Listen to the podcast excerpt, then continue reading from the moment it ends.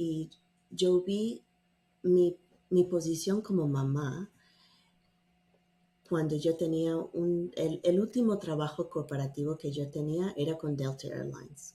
Yo estaba haciendo global marketing para Europa, para América Latina y Asia. Y eso fue un, un trabajo bien interesante.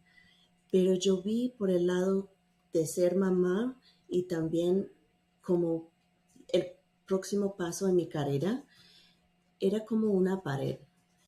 Hoy tenemos el honor de recibir a una invitada muy especial que ha dejado una huella en el mundo del emprendimiento y ha logrado un gran éxito en su área de negocio. Les presentamos a Vanessa Higgins, una emprendedora con raíces de Colombia que ha llevado sus habilidades y visión empresarial hasta Atlanta, Georgia Vanessa es la fundadora y propietaria de Clean Tu Casa, una empresa dedicada a la limpieza residencial y comercial que ha experimentado un crecimiento constante en sus seis años de existencia. Con su dedicación y compromiso por ofrecer un servicio de calidad, Vanessa ha sabido consolidar su negocio y posicionarse como una figura importante como emprendedora latina en los Estados Unidos. Hoy tendremos la oportunidad de conocer más acerca de su historia, los desafíos que ha enfrentado y cómo ha logrado construir un negocio exitoso en un mercado tan competitivo. Así que acompáñenos en esta interesante conversación con nuestra talentosa invitada Vanessa Higgins, que nos va a enseñar su ruta del éxito.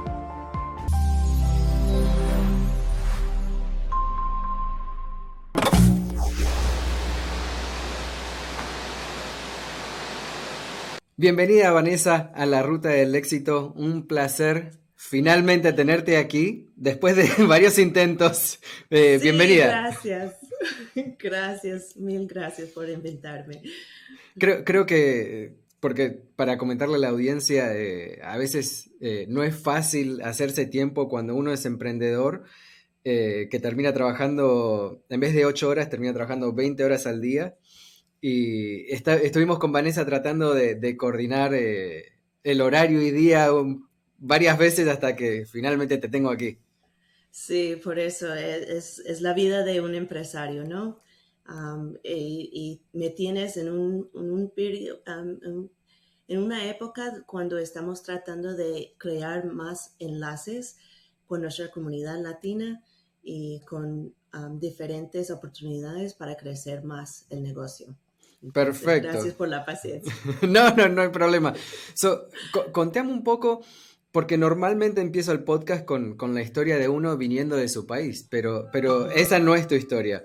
So, contame un poco de, tu background, de tu historia, de, la parte latina que llevas dentro.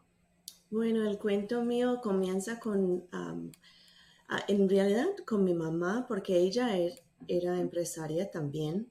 Y ella vino a ese país sin hablar el idioma y empezó su propio negocio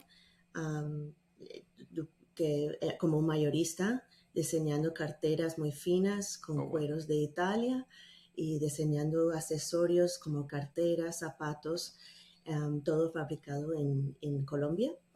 Y yo crecí con esa, ese espíritu de empresario y también por el lado de mi papá, que es americano, irlandés, pero él creció con esa ruta del el mundo cooperativo.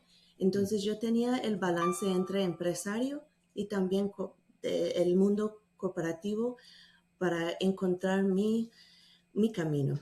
Y en realidad yo creo que yo soy un balance entre los dos que, puede servir para ser un líder.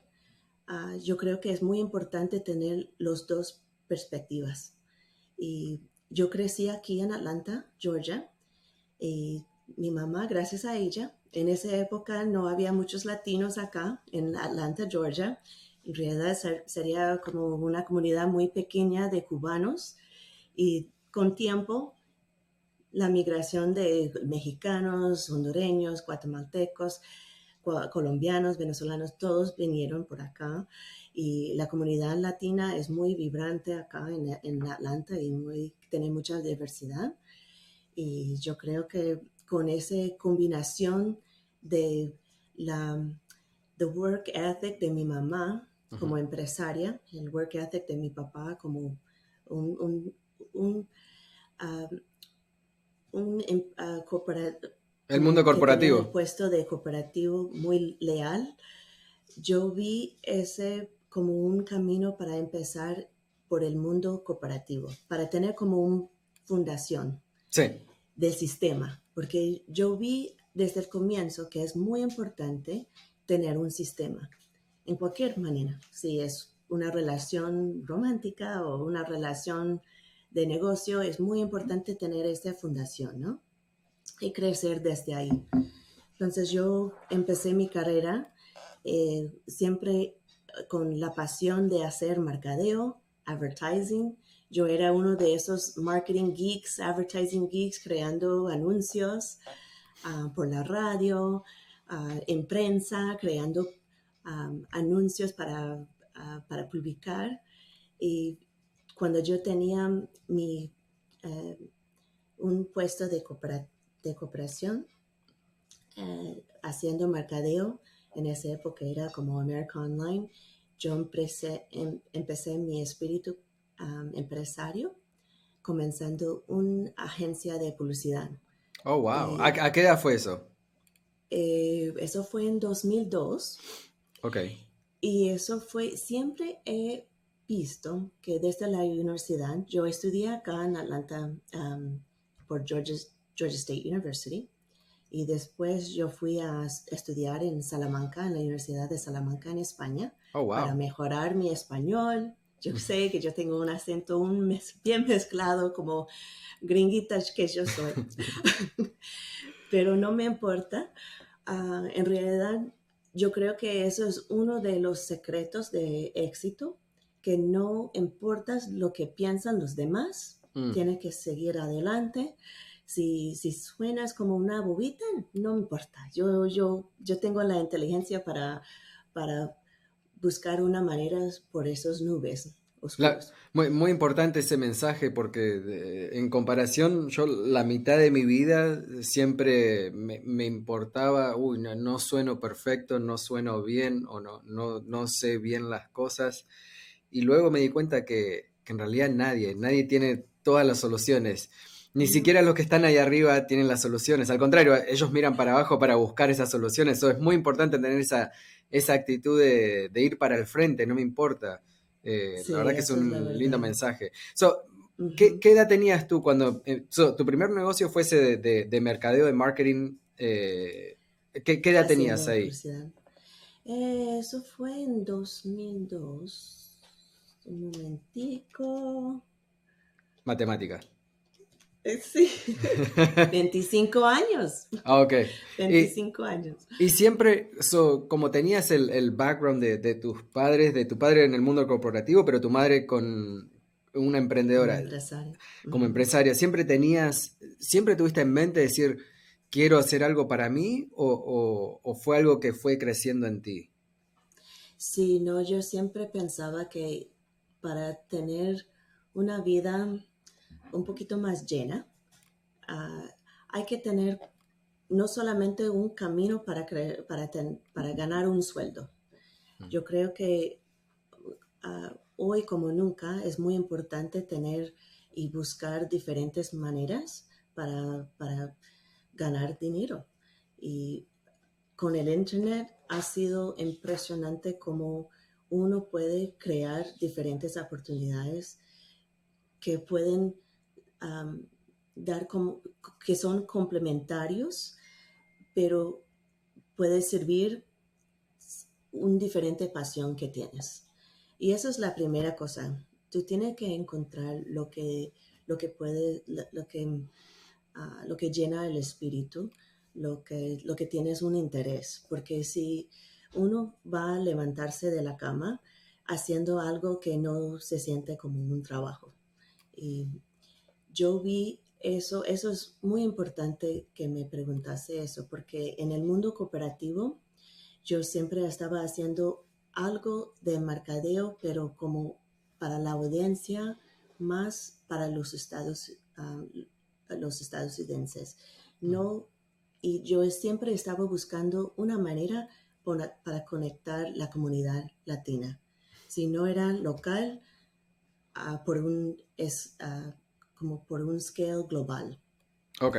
Y eso fue algo que yo vi en mi personalidad. Yo tenía, con mi primer trabajo de, en, el mundo cooperativo era con America Online. O sea, trabajaste para, para America Online. Sí, durante la época cuando ellos eran como the big gorilla giant. Me acuerdo porque eh, yo, yo llegué a los Estados Unidos en el 98 y ya enseguida compré mi computadora y lo primero que fue American Online. Y American Online era huge, era gigante, era la compañía del momento por esos años. Eh, trae, muchos recuerdos. Impresionante, impresionante, ¿no? You got mail. Y con todo eso suena.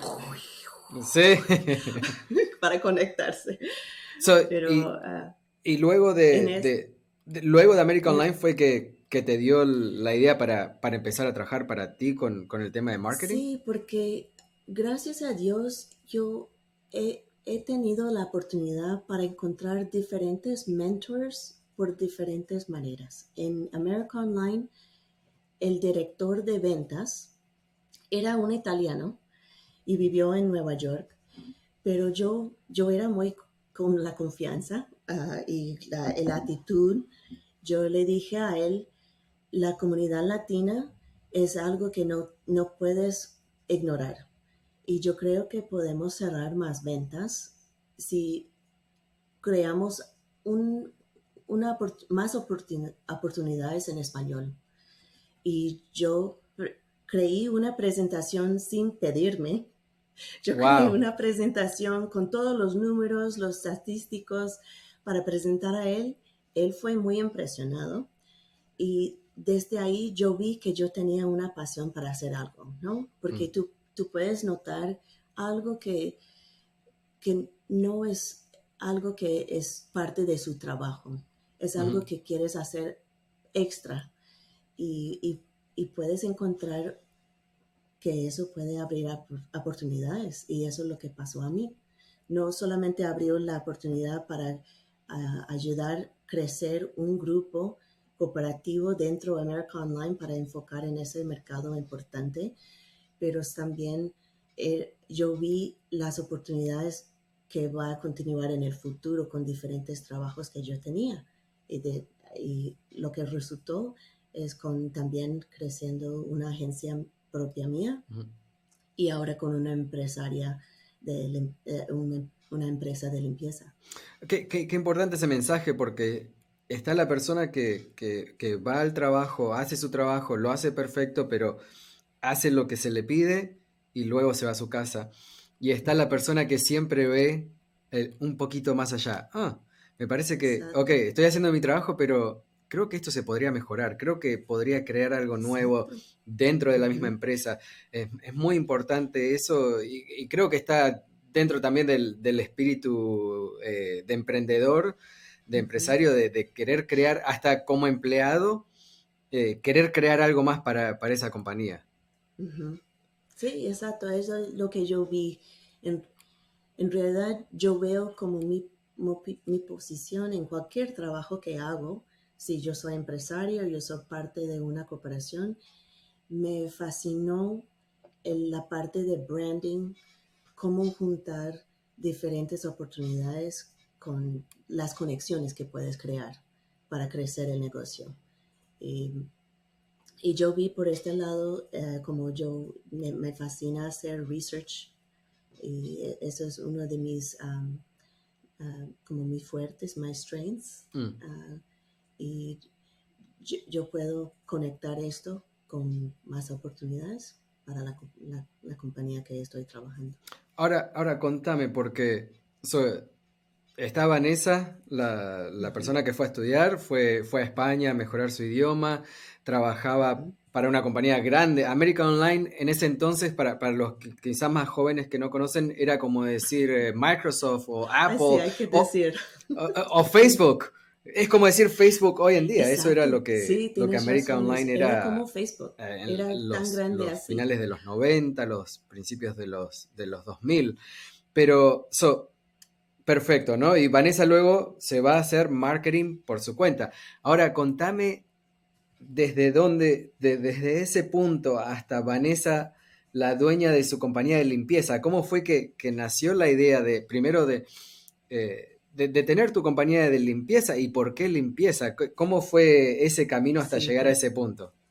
¿Por qué limpieza? Bueno, creciendo con una mamá latina, ella mantiene la casa bien organizada y bien limpia. Entonces yo siempre tenía eso um, como mi, en, mi background, uh, tratando de mantener bien la casa. Pero yo soy madre de cuatro niños, uh, dos de mis, eh, dos nenas, dos varones. Uh, yo tengo dos hijastras y dos hijos. Y yo vi mi mi posición como mamá, cuando yo tenía un, el, último trabajo corporativo que yo tenía era con Delta Airlines. Yo estaba haciendo global marketing para Europa, para América Latina y Asia. Y eso fue un, un trabajo bien interesante. Pero yo vi por el lado de ser mamá y también como próximo paso en mi carrera era como una pared.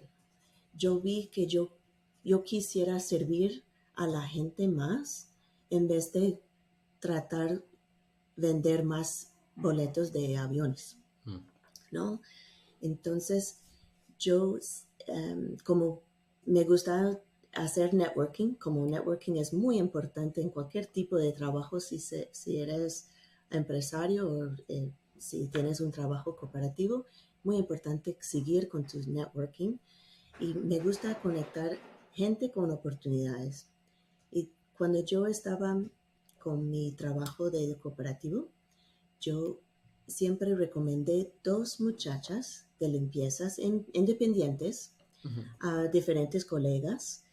Y desde el punto que ellas me, me han dicho, ay, por favor, Teresa, no podemos conseguir más clientes. Estás mandando demasiado. Ah, por favor, no somos una compañía, eh, es muy difícil. Y yo estaba pensando un momentico.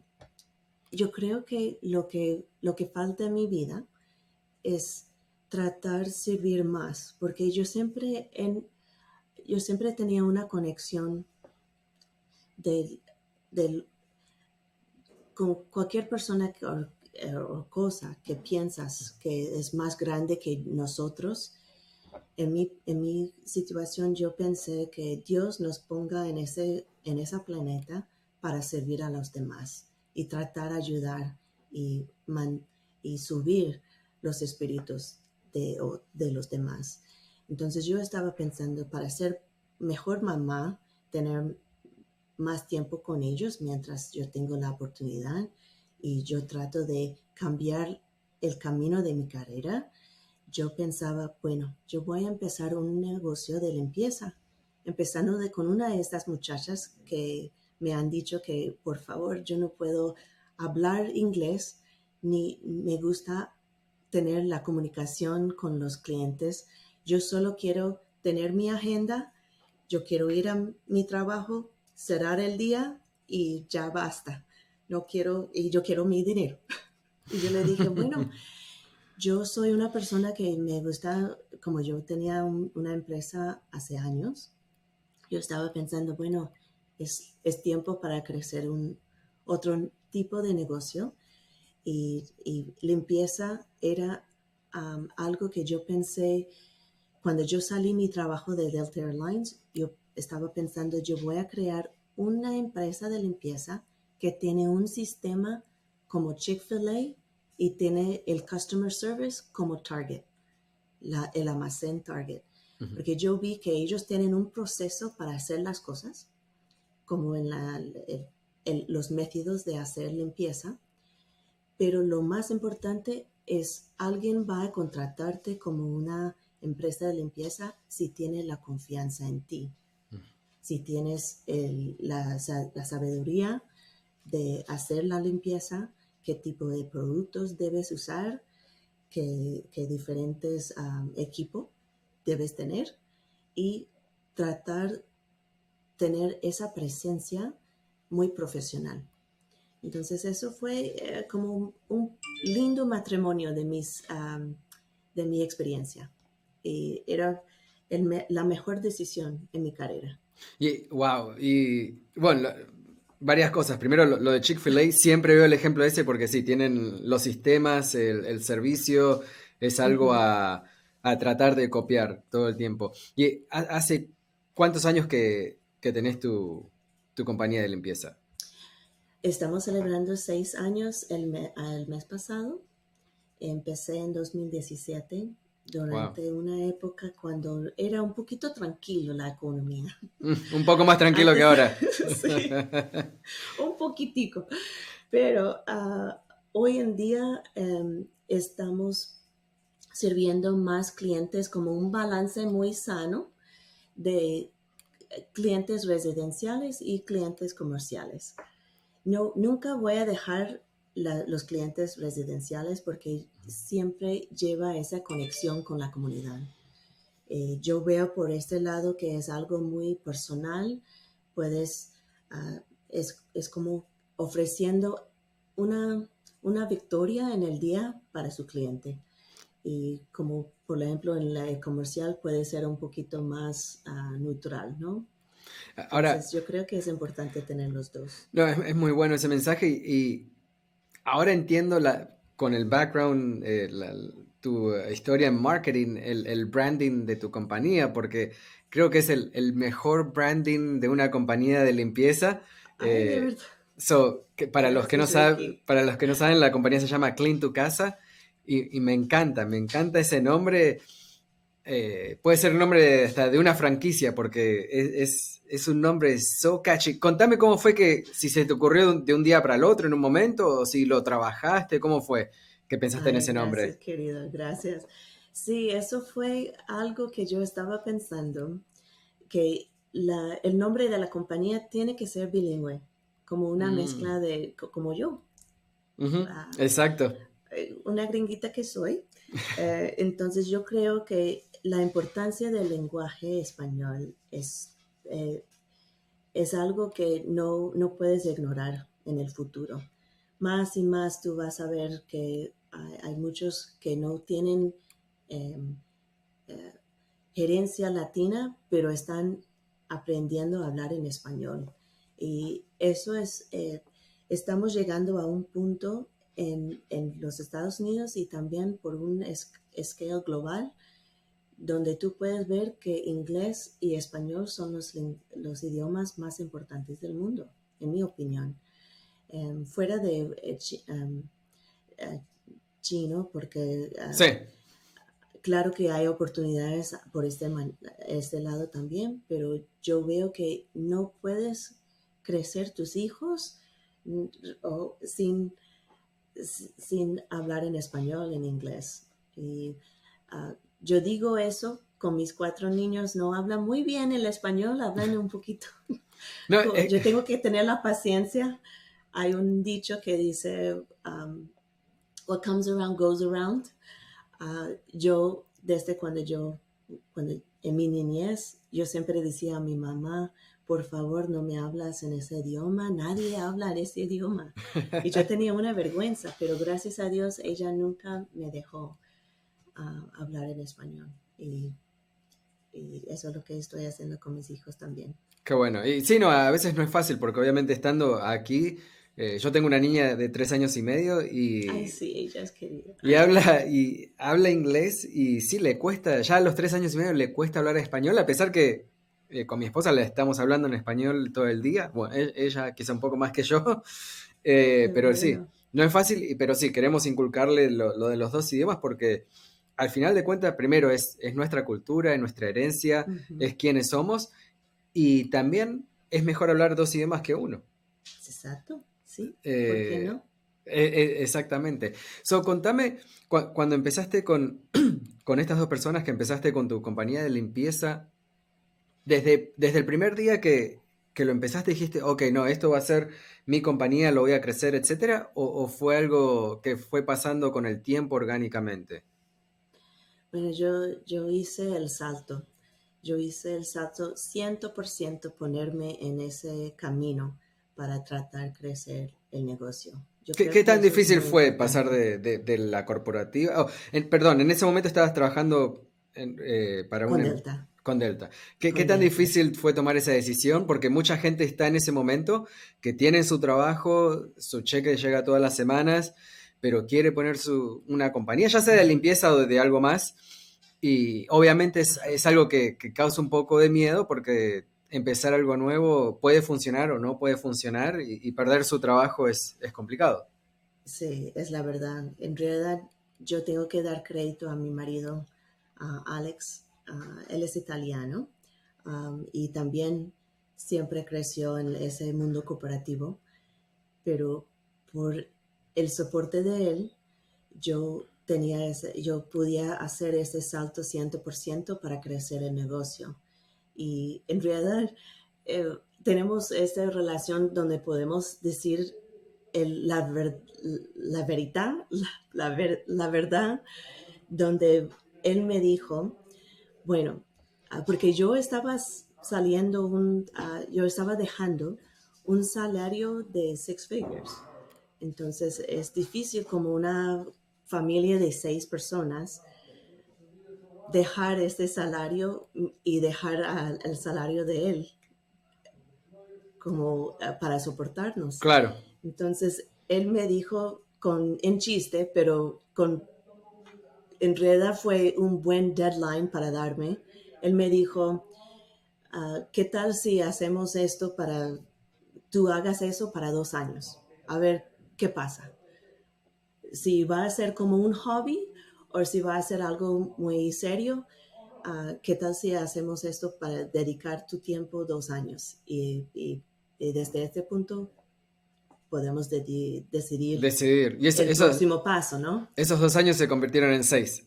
Sí, exacto. Esos dos años y convirtió por el lado donde él está trabajando con nosotros 100%. ¿O también? sí, él dejó, wow. él dejó su trabajo cooperativo en, en 2020 para trabajar con, con, nosotros como nuestro CFO, haciendo todo. Ah, él es, eh, está controlando más todo el lado de financiamiento de la compañía, porque eso no es algo muy fuerte que de, mí. Que es una de las cosas más importantes eh, teniendo un, el negocio propio. Muchos se piensan que es, ok, yo trabajo, trabajo, trabajo, no gasto mucho dinero y, y, me va bien. No, hay que, hay que saber los números porque los números, hay un dicho que dice, los números no mienten. Los números... Los números eh, no mientan, pero también las facturas no mientan. Exacto. Él vio, yo soy la parte más de operaciones, de, de, de creatividad. de creatividad. Pero yo no soy muy fuerte por el lado financiamiento. Entonces él vio mis números, pero la cuenta bancaria estaba diciendo no, estaba viendo esos números porque yo vendí todos los, las limpiezas, yo pagué a los empleados porque eso es muy importante a mí, pagar a los empleados, pero la compañía no estaba cobrando para las limpiezas. Entonces, porque como una persona haciendo de todo, SEO, diseñando en la página web, haciendo toda la publicidad. Es imposible. Eh, las ventas, es imposible. Es imposible. Eso fue algo que yo estaba haciendo el trabajo de amor. Como es que I would do this for a living, for, for, free. y en realidad era como así. Entonces era una vergüenza muy grave a tratar de decir a los clientes, ay, no hemos cobrado hace tres semanas, dos meses. Wow. Seis meses. Era una pesadilla muy grave que Alex me ayudó con, eh, con, con esa um, herida de la compañía. We were bleeding. Wow. No, y, es, muy importante esa parte de, tener el tener la información de los números y entenderlos. Muchas conversaciones mías con, con personas que empiezan a hacer eh, limpieza residencial eh, cosas básicas como, por ejemplo, le pregunto, ¿cuánto, ¿cuánto cobran por hora? Y me dicen, cobramos 60 dólares la hora. Oh, ok, perfecto. So, si y les pregunto siempre, so, si van a, limpiar una casa por dos horas, 120 dólares. Sí, ok, perfecto. ¿Un empleado? No, dos. Le digo, ¿cómo dos? Le digo, pues, bueno, pero si son dos empleados, está cobrando 30 la hora. Y se quedan pensando y me dice, oh. Y, es, muy importante, algo tan básico como eso. Eh, pero es verdad, hay gente que, comienza en la limpieza. Eh, es una, digamos, yo lo veo la, limpieza comercial como una forma fácil de, empezar ese camino de emprendedor, ah, pero llega un momento que uno tiene que empezar a, mejorarse, tiene que empezar a aprender de, de, negocio, no de limpieza, porque el negocio puede ser limpieza, puede ser cualquier cosa, pero los negocios son negocios y empezar a informarse de cómo llevar adelante un negocio, cómo llevar los números, buscar ayuda, eh, tener un mentor, buscar un mentor, eventualmente coaching, son pasos muy importantes. Muy importante. Que, que al principio quizás uno no los ve. Es la, de acuerdo completamente, Ricky. Y te cuento que cuando yo empecé Clean to Casa en 2017, eran en el mismo día, yo subí toda mi información para tener mi licencia de negocio. Yo escribí al Secretary of State, el secretario del Estado, para tener mi LLC. Oh, wow. El mismo día yo yo, yo estaba haciendo como mi fuerte es hacer research. Yo estaba haciendo una búsqueda de un business coach y yo escuché el nombre de Debbie Sardone y Cleaning Business Fundamentals. Entonces era como un no-brainer. Yo desde el primer, el mismo día, I hired, yo contraté a Debbie Sardone como un, un business coach porque yo no sabía con cuánto voy a cobrar diferentes métodos para hacer las cosas, una de una empresa de limpieza. Entonces yo estaba pensando, yo voy a dejar mi trabajo cooperativo y yo no voy a reinventar la rueda. Exacto. Yo voy a buscar un sistema ya proven, aprobado y tratar crecer este negocio lo más, pronto, lo más pronto posible, pero con un sistema que, que puede crecer una cultura Mm. cooperativa que yo tenía en mi pasado, con mi experiencia. Eh, Eso eh. es tan importante crear una cultura, tratar de crear esa cultura.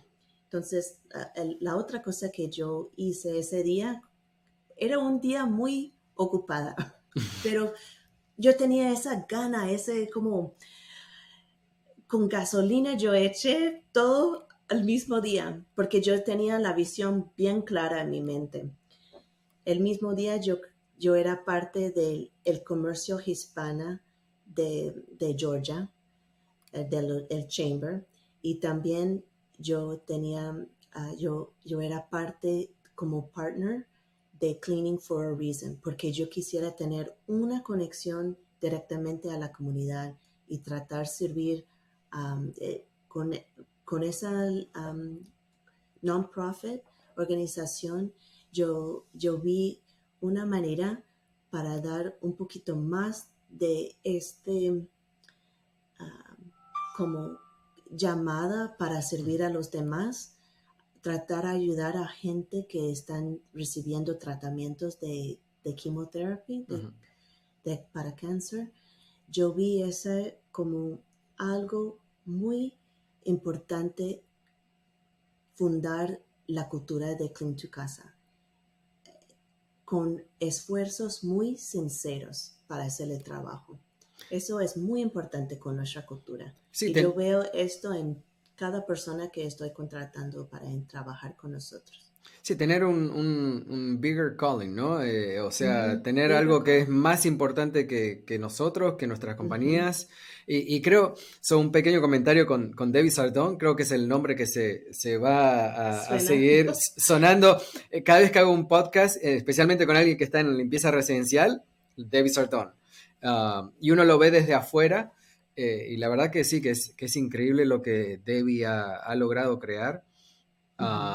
Sí, creo que es una persona que puede ser recomendada con los ojos cerrados a cualquiera que, quiere entrar en la limpieza residencial o si necesitan ayuda en la eh, eh, limpieza residencial, Debbie Sardón. Eh, sí, y ella está enfocado en la, parte de residencial, pero yo, yo crecí el negocio pensando si siempre que yo voy a tener un balance mm. residencial y comercial. Y ella me golpeó en la cabeza cuando yo, desde el comienzo, ella me dijo, olvídate de ese del clientes comerciales. Y yo le dije, no, hay una manera para hacerlo. so, contame So, hace seis años me dijiste, ¿no? Seis años que estás en la limpieza. Contame si tuviste, eh, porque como sabemos, la, vida del, empresario, del emprendedor es, es a veces un, sube y baja. Eh, no, es un, no es una vida que, siempre está, que siempre está para arriba, siempre va bien.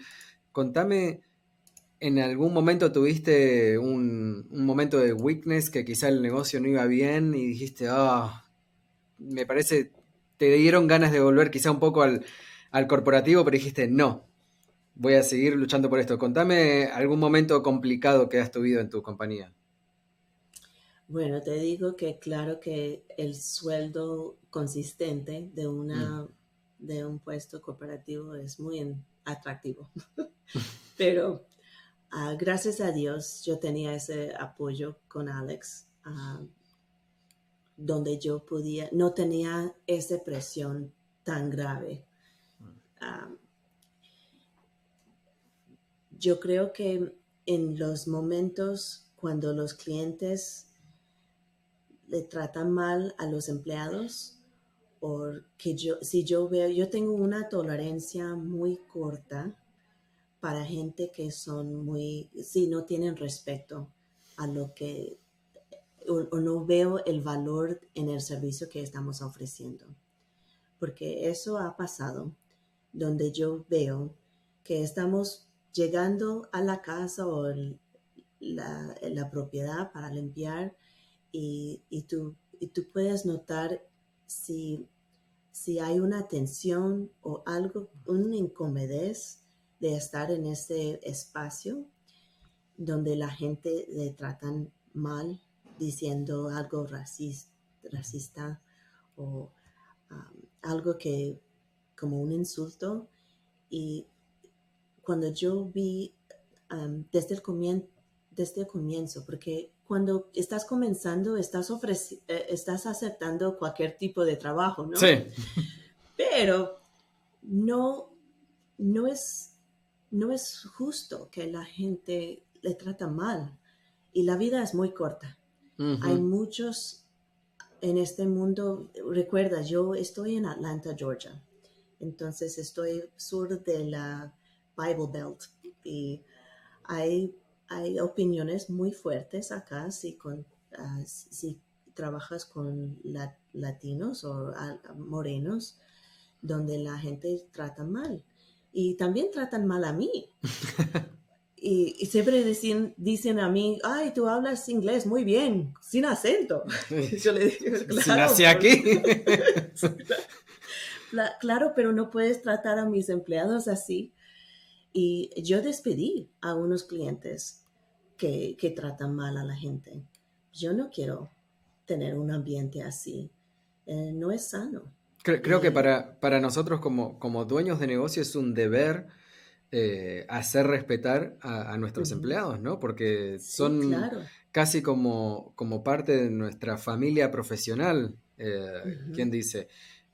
está en nosotros asegurarnos que, ellos cuando vengan a trabajar estén en, las mejores condiciones. Y es muy importante eh, también un mensaje relacionado a eso que si uno va, a gastar tanto, porque a veces ni siquiera es eh, cuestión de racismo, a veces es cuestión de, que la persona nunca va a estar contenta, siempre tiene algo, y hay veces que realmente quizás no somos el mejor fit, no somos la mejor conexión con el cliente, y es mejor a veces dejar que el cliente vaya y encuentre su mejor fit, y nosotros gastar, en vez de gastar el tiempo en tratar de constantemente arreglar esa relación, es mejor buscar una relación mejor eh, por otro lado. Exacto. Todo tiene un límite yo doy crédito a mi, a mi experiencia cooperativa para tener esa ah, manera de, de ser, de comunicarme muy diplomáticamente mm. con los clientes. Yo siempre estoy buscando una resolución en vez de diciendo cha, cha, cha, como es como una pelea.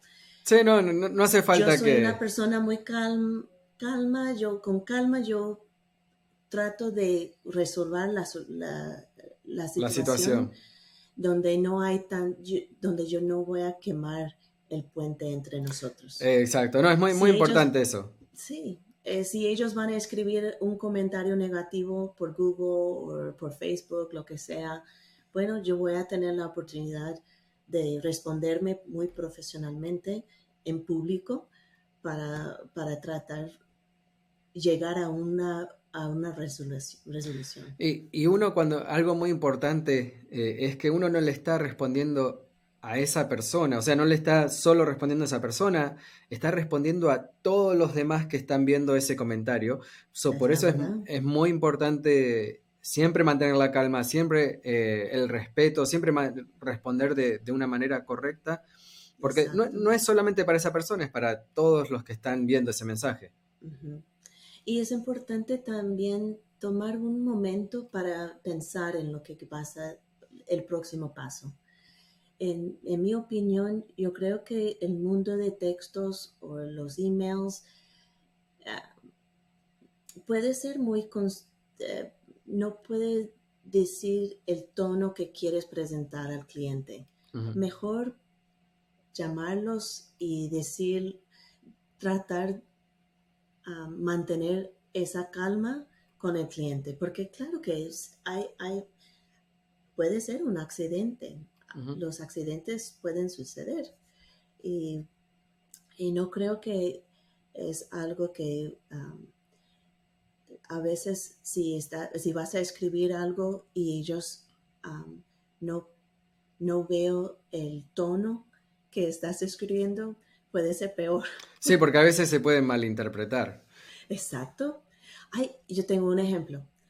El, la semana pasada hicimos una limpieza de mudanza y la señora eh, estaba bien clara en lo que ella quisiera que hacemos.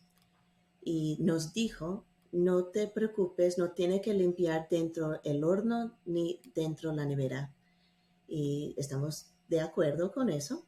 Hemos hecho la limpieza y nuestra, nuestra policía es que no devolvemos el dinero.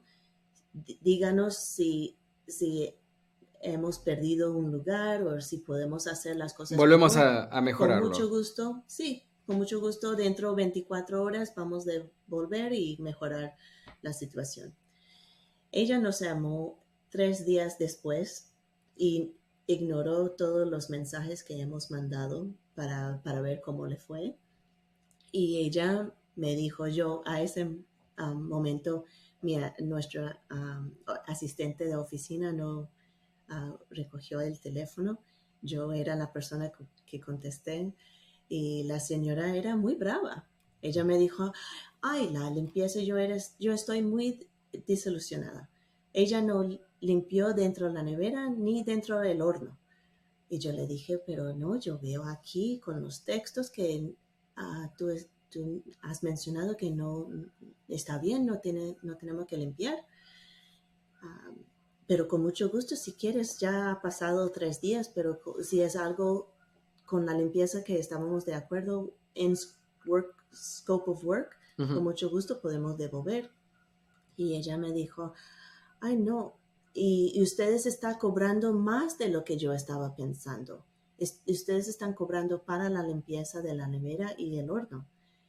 Y yo usé la palabra impossible. Imposible que hemos cobrado más de lo que, está, que estás diciendo, porque nuestro mínimo para una limpieza de mudanza es 315. Esa palabra era como un trigger word para ella. Mm. Era como un tiro. ella se volvió muy brava conmigo. ¿Impossible? Fue y desde ahí... la palabra que la sacó. Entonces, a veces por llamada también puede servir como una mera manera donde la gente no reconoce su sinceridad. Y eso me, yo le dije a todo mi equipo de oficina, uh, cuidado con esa palabra impossible. No usen esa palabra. no usan esa palabra. No usan como explicativo, como definitely, definitivamente, hacemos eso. Uh, impossible that we are going to do this. Oh my. So, eh, una, te tengo una, pregunta muy importante, una última pregunta. Eh, ¿Qué mensaje le darías a, la persona que, vamos a usar tu ejemplo, ¿no? Que, tiene su trabajo corporativo, que trabaja para, otra compañía, que está pensando poner su negocio de limpieza o de lo que sea, ¿no? Y, está dudando de esa parte de, de, pasar a hacer ese cambio, de dejar su trabajo y dedicarse a, a su propio negocio. ¿Qué, ¿Qué, mensaje le darías a esa persona? Yo puedo aconsejar, haga una lista para comenzar. Haga una lista de cosas que tienes una fuerza y tienes una debilidad de hacer. En mi caso, el lado de operaciones, creatividad, el lado financiamiento no es muy bueno. Yo crecí con esa lista para comenzar. Desde ahí tú vas a ver las responsabilidades dentro de una empresa donde tú vas a necesitar el soporte. Porque yo creo que para, para crecer un negocio tienes que pensar en, para tener esa visión big picture, donde tú vas a delegar las cosas a gente que son muy buenos a los puntos que tienes débiles, debilidades. Y esta es la primera cosa. La segunda cosa, yo creo que es importante tratar, encontrar un sistema para crear esa fundación. Si es por un coach o por un YouTube podcast, Ricky Funk tiene un montón de recursos que puedes usar también Ricky regalado con Route, yo veo que es muy importante tratar encontrar un sistema donde puedes informarte de los productos que vas a usar, el equipo que vas a usar, qué tipo de, de equipo quieres crecer entre tus empleados, la cultura. Trata de visionar qué tipo de compañía que tú quieres trabajar. O tal vez tenías la oportunidad de trabajar con una compañía en el pasado donde tú, vi, donde tú viste un ambiente muy con colaboración, con apoyo, con, ah, con ternura para tratar crecer a los la cultura. En la compañía la cultura es muy importante. Muy, muy importante porque mencionaste primero la parte de delegar, segundo la parte de, sistemas, que es súper importante, y tercero la parte de cultura, que tan importante como las otras dos. Exacto, exacto. Y la tercera cosa es tratar de encontrar las herramientas para tener un negocio donde tú vas a trabajar sin oficina, sin un en, yo, en mi opinión, este tipo de negocio es, es algo que no tienes que empezar con un storefront. No tienes que tener una tienda o una oficina. Puedes comenzar en tu casa y, tú puedes concentrar los, ese dinero que vas a invertir en un, en vez de rentar una oficina, use esos dólares para tratar hacer mercadeo. Eso es lo más importante. Marketing, super important. Networking, super important. Crear su red. Educación. La, parte de educarse. A mí me pasó que quizá eh, demasiado rápido eh, tuve mi oficina, tuve eh, mis, los company vehicles, los, carros de los vehículos de, de la compañía y estaba super proud, super happy estuve muy contento hasta que dije, oh, todo esto cuesta dinero. No solamente adquirirlos, pero es un, costo eh, fijo que va a pasar mes a mes, porque los carros se empiezan a romper, necesitan mantenimiento, la renta sube. Y e, es muy importante, Vanessa, lo que acabas de decir, porque sí, eh, no, no, voy a mentir que sí, tener tu oficina, tener tus carros de la compañía es hermoso, es lindo, estás manejando por tu ciudad y ves tus carros de tu compañía pasar, oh, mira, pero, pero es un costo muy alto. la verdad que excelente ese mensaje. Sí. Yo creo que más importante tu presencia en persona, la presencia en línea es lo más importante. Enfoque en el SEO de tu página web yo creo que la calidad de tu SEO es tan importante como la calidad que estás haciendo las limpiezas en las propiedades de tus, de tus clientes. Es, hoy en día es este balance no puedes ignorar. Es tan importante. Wow. Vanessa, la verdad te, quería agradecer por, compartir este tiempo con nosotros, por, darnos todo ese conocimiento. Eh, Muchas gracias y ya nos, nos vamos a estar viendo en, algún evento. Ay, con mucho gusto, Greg, y gracias por esa oportunidad. Yo deseo mucha fortuna a todos y estoy aquí para charlar, aconsejar, lo que sea. ¿Cómo, cómo si, si alguien te quiere contactar, eh, cuál es tu página web, ya sea de tu compañía, tuya, LinkedIn, cómo es la mejor forma? Nuestra página web es cleantocasa.com. Oh, perfecto es muy fácil. Y estoy en LinkedIn, estoy en Facebook y Instagram. Perfecto, perfecto, Vanessa. De vuelta, mil gracias y estamos en contacto. Gracias a ti, Pamela. Chao, gracias. Chao, chao.